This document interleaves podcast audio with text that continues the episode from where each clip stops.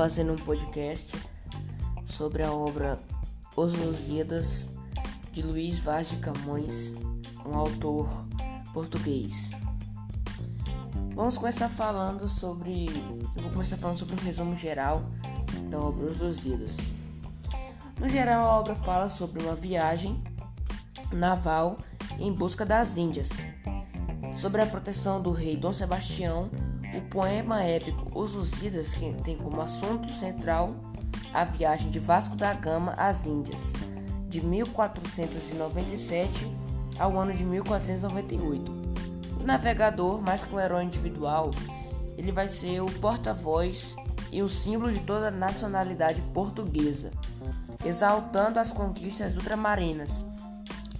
Então, digamos que o Luiz Vaz de Camões juntamente com o Vasco da Gama, a qualquer hora ele vai tentar exaltar a importância e o, a importância em si dos portugueses naquela época, exaltar os portugueses como os melhores da época. Os novos, e os novos reinos da Ásia, África e América. Vou falar um pouco sobre o autor. Luiz Vaz de Camões, ele é o maior autor da literatura classicista portuguesa. Ele nasceu em 1524 ou 25, não se sabe ao certo o ano. E, e o ano da sua morte é 1580. É, suas produções são líricas ou épicas. A mais é, mais conhecida, mais famosa é os Lusíadas, que conta a história do povo luso, que é luso igual a um povo português. Esse texto possui 10 cantos. Cantos é como se fosse um capítulo, uma parte do texto, que na no texto de dos Lusíadas é composto por cantos.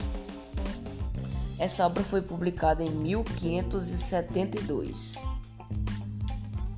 Agora vou falar um pouco sobre o contexto histórico da obra.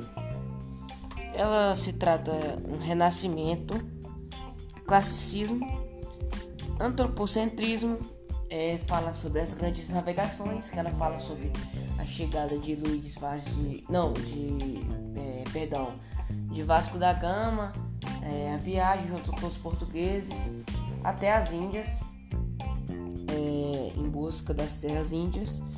É, fala sobre o Império Português, junto com o nacionalismo, que eu falei, nacionalismo português, onde Luiz Vaz de Camões exalta os portugueses, que é esse nacionalismo, com o Império Português.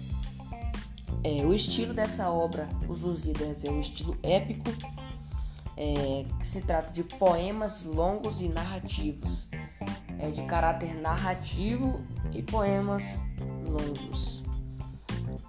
Mitologia greco-romana. Aqui é, é uma base, né? Uma mitolo, a mitologia greco-romana, a base do texto Lusíadas. Até uma inspiração. Os moldes, mas é o molde greco-romano, o molde de Homero da obra Ilíada e Odisseia, que é uma obra grega, né? árabe grego, e a obra de Virgílio, a obra Eneida. Agora eu vou falar sobre os principais personagens dessas obras, os principais eventos que acontecem na obra. Um dos primeiros personagens de mais destaque da obra é o gigante Adamastor.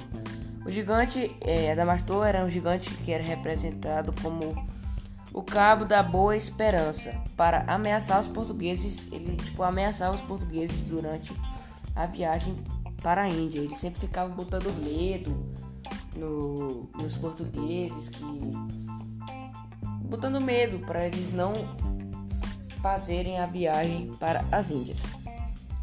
Também temos o velho do Restelo. O velho do Restelo ele queria atrapalhar a viagem. É como se fosse o gigante Damastor, mas de forma diferente. Ele ficava insultando, impondo limites e dando conselhos, entre aspas, para que os portugueses não partissem para a viagem. Eles eram é, impositores, é, como se fosse uma pedra no caminho, que não queriam que os portugueses viajassem para as Índias. Agora tem um episódio aqui é, da Inês de Castro.